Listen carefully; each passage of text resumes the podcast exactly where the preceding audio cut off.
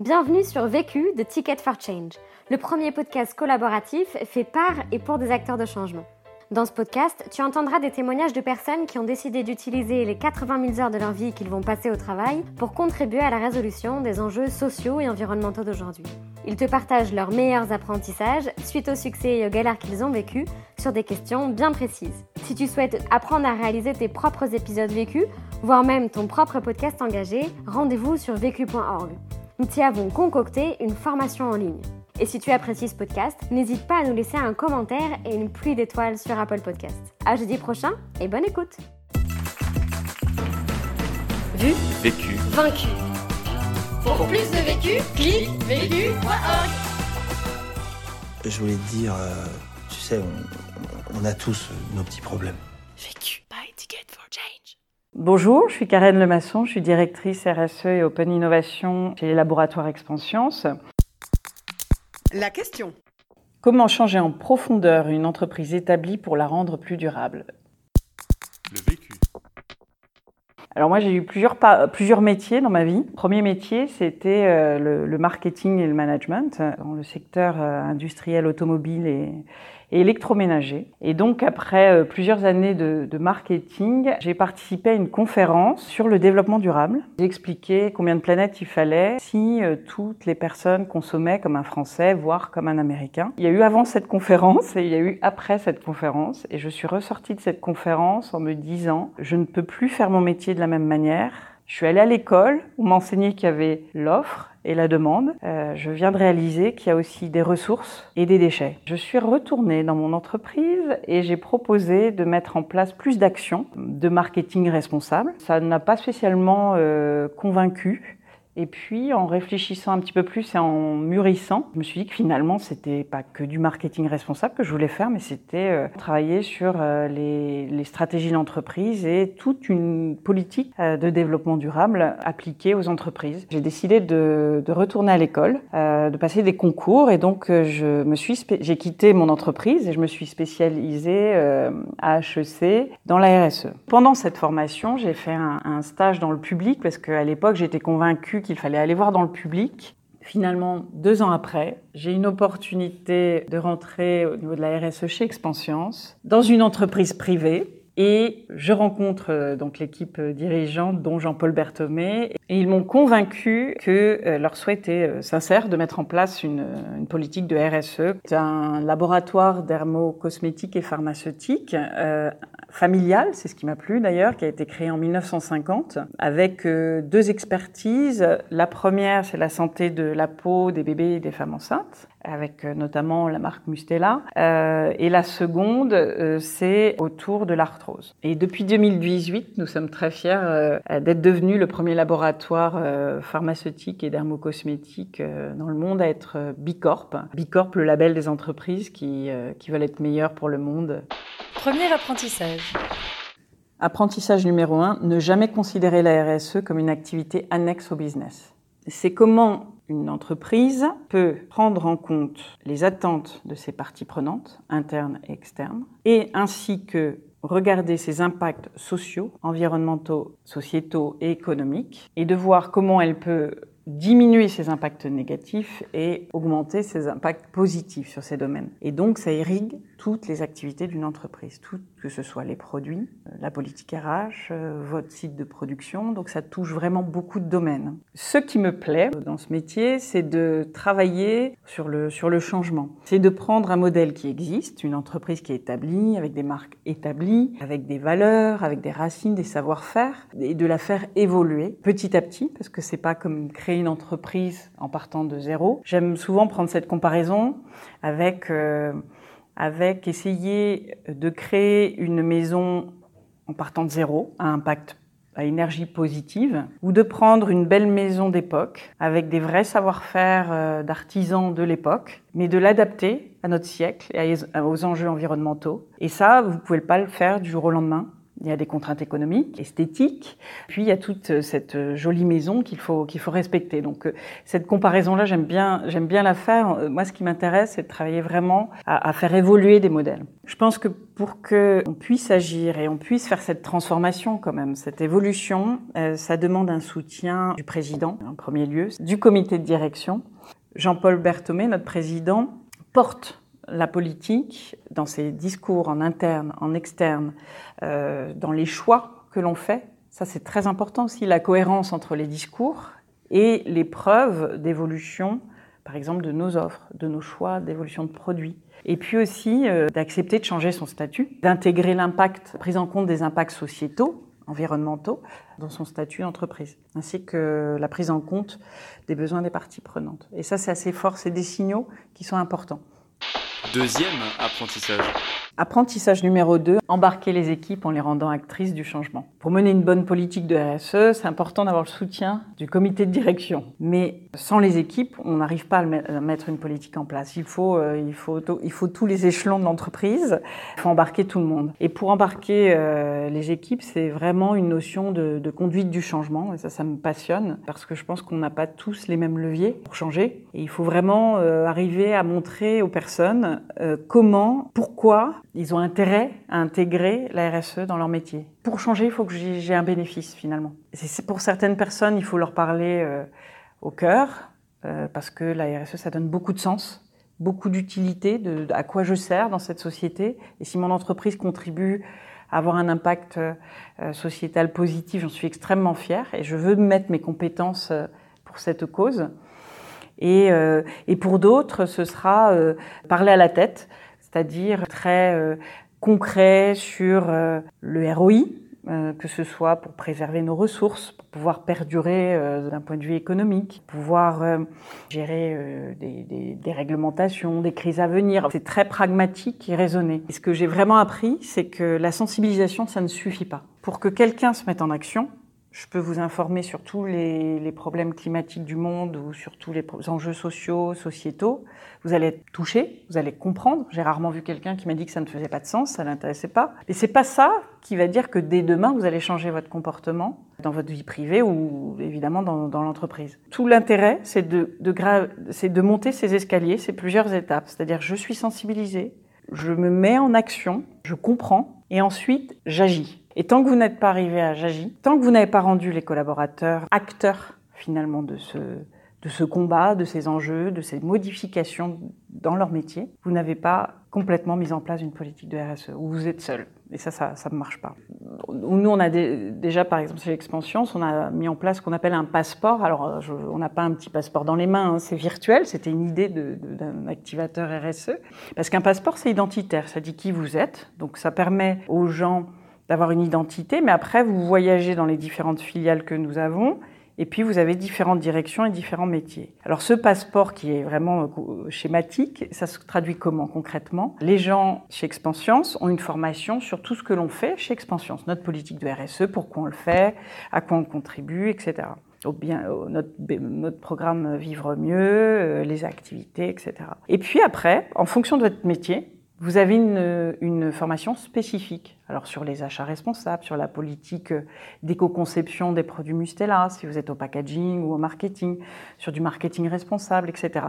Chacun, après, en fonction de son métier, va avoir une formation spécifique. Et donc ça, c'est le, premier socle, c'est ce qu'on appelle le passeport. Mais ça, comme je vous le disais, ça ne suffit pas. Moi, ce que j'ai retenu et ce que j'ai compris, c'est que ça peut être très frustrant. Vous passez des heures à sensibiliser, à faire des portes ouvertes, à répondre à des questions, à parler de vos filières d'approvisionnement, vos ingrédients, votre packaging, etc. Et puis finalement, vous revenez voir les mêmes personnes deux mois après et ils se souviennent plus du tout de ce que vous leur avez dit. Donc, euh, on a testé beaucoup de, de modules différents de formation. Et puis, on a vraiment appris que le descendant ne fonctionne pas pas beaucoup, qu'il faut vraiment que les gens, même en formation, contribuent d'une manière ou d'une autre. Et puis, on a appris qu'il y avait ces différentes étapes. Je vous parlais de l'escalier. Eh bien, c'est vraiment, euh, on peut pas brûler des étapes. Vous êtes arrivé en haut de l'escalier le jour où les gens sont acteurs et contribuent au changement de l'entreprise et se sentent responsables.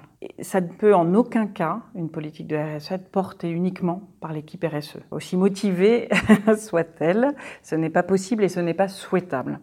Chez nous, euh, chez Expansience, nous avons des activateurs dans chaque direction et à peu près chaque filiale à l'étranger, qui, comme son nom l'indique, c'est eux qui ont souhaité s'appeler activateurs parce qu'ils mettent en action leur direction. Mais il y a aussi des makers, des gens dans leur direction qui vont faire. On ne peut pas faire reposer non plus une politique de RSE que sur des activateurs. Donc voilà, c'est vraiment important euh, que tout le monde euh, contribue. Troisième apprentissage. Apprentissage numéro 3, accepter de ne pas embarquer tout le monde tout de suite. On ne peut pas embarquer toute l'entreprise, tout le monde à la même vitesse et tout de suite. Et que c'est euh, puiser que de vouloir le faire. Et je pense que c'est peine perdue. Moi, je me rappelle quand je suis arrivée euh, chez Expansion, je suis arrivée la fleur au fusil, en me disant que c'était génial de mettre en place une politique de RSE, de, contribuer à diminuer nos impacts environnementaux, sociaux, euh, à faire évoluer euh, notre offre et nos métiers, que je, ça faisait tellement sens que je pensais que tout le monde, très facilement, allait changer, allait trouver ça génial. En fait, pas du tout évidemment. Donc on peut encore une fois savoir que notre planète est menacée, mais continuer dans notre vie privée des, une consommation identique. Et là c'est pareil, je pense qu'il faut avoir l'humilité de se dire que quand on met en place une politique de RSE, vous n'allez pas avoir 100% des personnes tout de suite qui vont se mettre à, changer leurs pratiques, à prendre du temps pour faire différemment, à essayer des choses mais que vous allez peut-être euh, vous concentrer au début sur 10% euh, des personnes, sur ceux qui ont envie euh, à nouveau de défricher, de, de, de, de changer les choses. Et c'est tellement puissant de trouver ces personnes qui vont multiplier votre énergie, la décupler, et c'est grâce à ces personnes-là qu'on peut faire bouger les choses. En fait, c'est vraiment l'effet boule de neige. Et il faut toujours des gens qui sont un peu en avance de phase, qui ont tout compris. Et, et c'est pas tout le monde. Vous les repérez parce que c'est des gens qui viennent vous questionner. C'est des gens, vous voyez leurs yeux qui brillent quand, quand vous parlez de RSE. Vous voyez qu'ils ont tout de suite compris, qui transforment, qui vous proposent des idées, qui prennent des initiatives. Et c'est sur ces personnes-là qu'il faut miser au début. Vraiment. Et puis on a un plan d'action par direction avec des objectifs concrets si je suis au packaging, je vais travailler à diminuer mes packaging, à les rendre recyclables, etc. Par exemple, c'est toutes les personnes qui sont actrices d'une direction c'est pas que la direction RSE qui doit porter une politique. Ce ne sont pas que les activateurs non plus. Vous l'aurez compris, c'est un peu tout le monde. Mais avec euh, des rythmes et des actions différentes. Les activateurs, ils sont là pour donner l'énergie impulsée et faire en sorte que le plan d'action de leur direction soit bien mis en place. Si j'ai une politique d'achat responsable à mettre en place, alors chaque acheteur aura son lot d'actions à faire avec ses fournisseurs et ses prestataires. Mais ce serait contre-productif pour moi de donner des objectifs uniquement aux activateurs RSE parce qu'on ne souhaite pas que ce soit quelque chose en plus. Oui, animer, ça peut être en plus, mais l'intégrer dans mon métier en tant qu'acheteur ou en tant que marketeur, c'est pas parce que je ne suis pas l'activateur RSE que je ne dois pas l'avoir dans ma fiche de poste. Concrètement, euh, on l'intègre dans la mission de toutes les personnes, la RSE, et on donne des objectifs, notamment des objectifs primables aussi. Il faut de la reconnaissance aussi, que ce travail néanmoins soit reconnu. Donc c'est pour ça que ça fait partie d'objectifs primables de certains collaborateurs, notamment les activateurs, mais pas que. Ce sont tous les cadres sédentaires qui ont une, un objectif primable en lien avec la RSE. Donc ça c'est important aussi de reconnaître ce qui est fait. Et donc pour garder toutes ces personnes engagées, nous tous engagés d'ailleurs, ce qui est important c'est d'avoir un cap, d'avoir un challenge, d'avoir une contribution au mieux vivre des personnes avec des objectifs à moyen terme et donc et, de rendre les, gens le plus acteurs, le plus acteurs possible de ce programme. Encore une fois, j'ai appris que ça ne servait à rien ou c'était illusoire de penser que tout le monde allait lever la main en disant oui c'est génial, on va aller faire de la RSE tous les jours et changer nos métiers. Autant je suis très euh, sensible au fait de ne laisser personne de côté. Euh, il y a des gens sur lesquels euh, ça va être facile et qu'il faut, il faut s'appuyer sur ces personnes. Mais il faut bien évidemment embarquer le plus grand nombre de personnes et l'expliquer, prendre ce temps de l'expliquer, s'appuyer sur ceux qui sont absolument motivés pour, pour changer, euh, pour amener euh, leurs collègues à, à, évoluer dans leurs pratiques. Oui, oui, oui. À nouveau, ça, fait, ça fait du bien de changer. Ça ne me, je ne vais rien perdre à changer. Ça, ça va m'apprendre des choses, ça va m'enrichir et finalement, quand je l'ai fait, je suis très content. Quatrième apprentissage. Apprentissage numéro 4, ne pas avoir peur de s'ouvrir à son écosystème pour aller plus loin. En 2009, chez Expansion, on a lancé un groupe de parties prenantes euh, avec euh, une association, une ONG autour de la biodiversité, d'associations de patients, pour euh, nous challenger sur la politique de RSE, écouter leurs besoins à court et moyen terme et voir comment ça pouvait influencer notre stratégie de RSE.